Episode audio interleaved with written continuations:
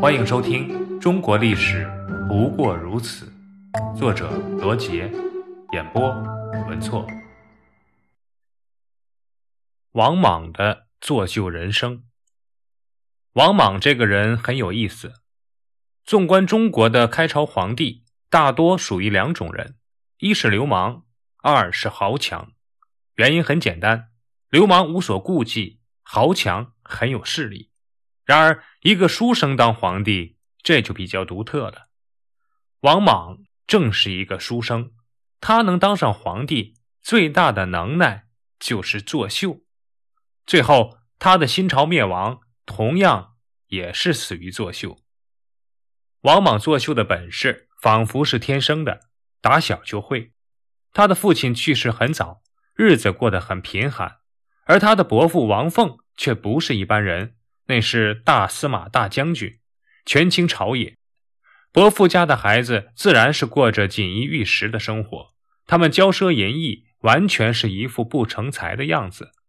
王莽则不同，由于贫寒，他一边用心念书，一边守着寡居的母亲过日子，所以赢得了谦恭节俭的美名。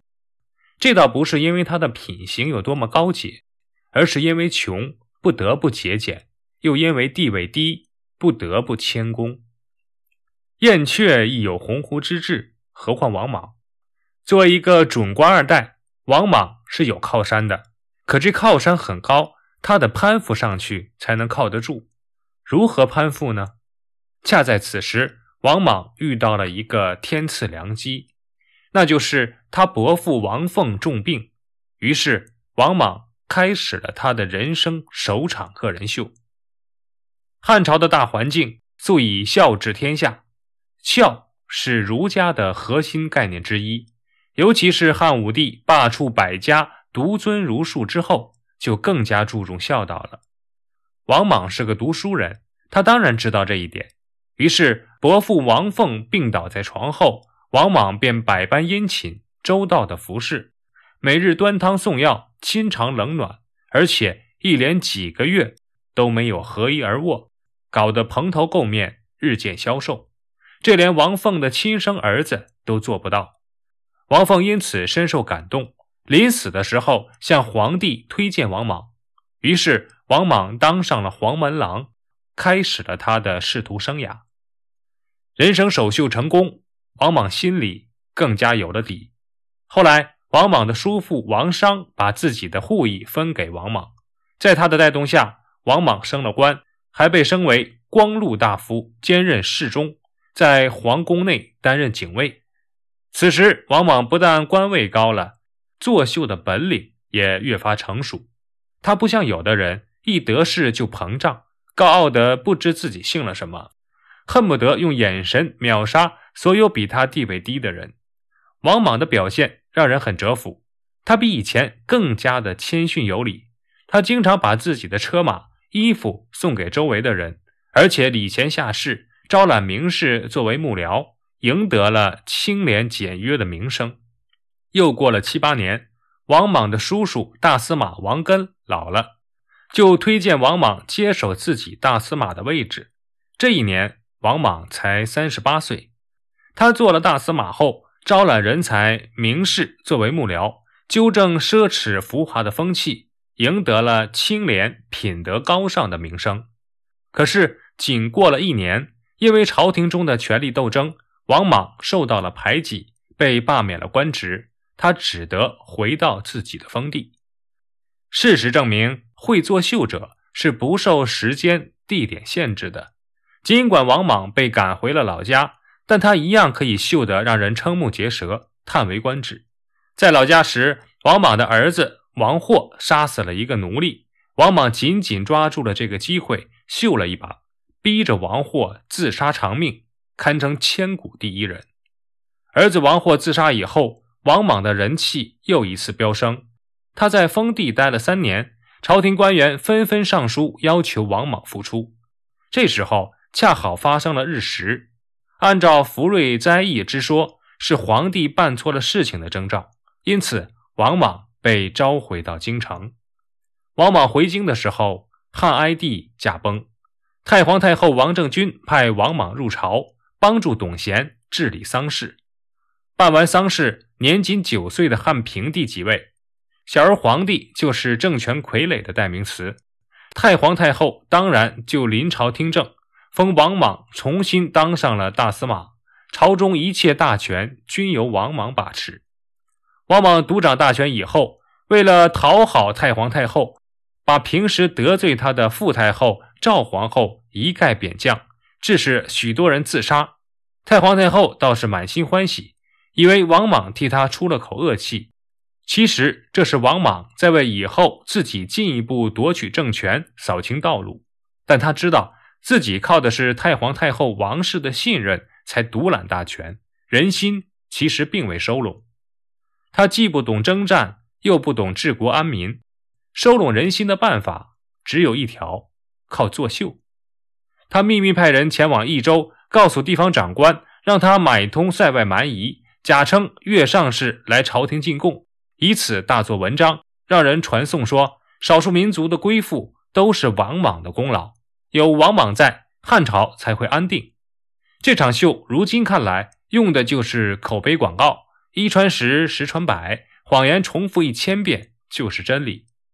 一晃三年过去，汉平帝十二岁了，王莽又抛出自己的女儿，设法让她成为皇后。当时预选的妃子很多，王莽上书给太后。说自己的女儿无才无德，不能当皇后。太后当了真，真的让王莽的女儿不参加选秀。然而私底下，王莽却指使上千人上书，要求让他的女儿当皇后。王莽自己假意拒绝，却暗地制造了一出闹剧。最后，王莽迫于舆论，终于同意了。于是，王莽的女儿不经选拔就成为了皇后。这场秀可称为小品秀。借由女儿当上皇后的契机，王莽一番折腾，让朝廷把彩礼费用增加到了一亿钱，母亲、儿子以及自己都得到了封赏。王莽每一次受到封赏，往往先是推辞，同时又暗中运作，让封赏越来越大。接下来，王莽要做的就是提高自己的威望。这一次，他又拿什么来作秀呢？王莽盯上了蝗虫。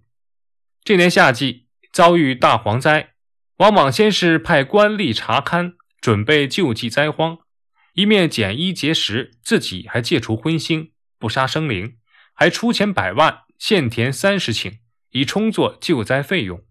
公侯们见王莽如此大方，也先后捐款捐物，多达二百余人。过了不久，连下阴雨，蝗灾渐退，家和复生，大家都说安德公德感天地。赞誉声不绝。安德公是汉朝的爵位，获得者只有王莽一人，是汉朝王莽独有的爵位。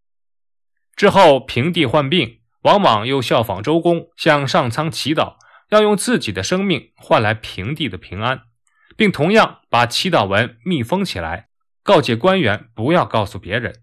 这样的表演可以说是秀出了真我的风采，连奥斯卡都欠他一个小金人儿。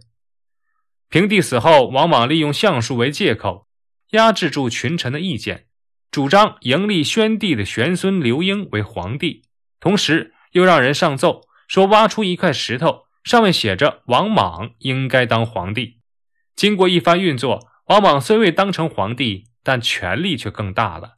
遇到事情，他就抱着小皇帝，以周公自居。不久，王莽又让地方官员大造声势，说发现了许多福瑞。预示着上天希望王莽做皇帝。王莽推辞了一番之后，便假惺惺地说：“上天有命，自己不敢不执行。”于是他改国号为新，改十二月朔日为始，建国元年正月朔日取代了汉朝。就这样，一个天生的影帝窃走了汉家天下，他要结结实实的过一把帝王瘾。可惜作秀做习惯了的人。好比吸毒的人上了瘾，身体戒了，心瘾犹存。新朝一建立，王莽开始改制。关于王莽改制，说穿了还是一场秀。因为王莽行事有两个特点：一是处处遵循古制，二是服命灵异。新朝建立的第二年，王莽根据古书《周礼》《粤语》上的传闻记载，进行了种种改革。在改革的初期，王莽深信自己的改革能成功，但结果是内外交困，最终导致天下大乱。王莽一系列的复古作秀政策，不光欺骗世人，最后连自己也欺骗了。这便是王莽艺术人生的巅峰境界。从古至今，无一人能出其右。档案二十三。王莽改制。王莽根据古书《周礼》《粤语》上的传闻记载，进行了种种改革。简明扼要的说，有以下六个方面：其一，更名天下田为王田，就是王田专属制，私人不得买卖，用恢复井田制的办法来解决土地问题。其二，改奴婢为私属，不得买卖。其三，征收商税。由政府经营铁、盐、酒、铸钱和征收山泽税。其四，改革货币，但每改一次，小工商业者、农民就大量破产一次，造成百姓溃乱、期货不行的后果。其五，改革中央机构，调整郡县划分，官名、地名变变变，直到让人晕菜。其六。改变少数民族族名和首领的封号，这混乱就更大了。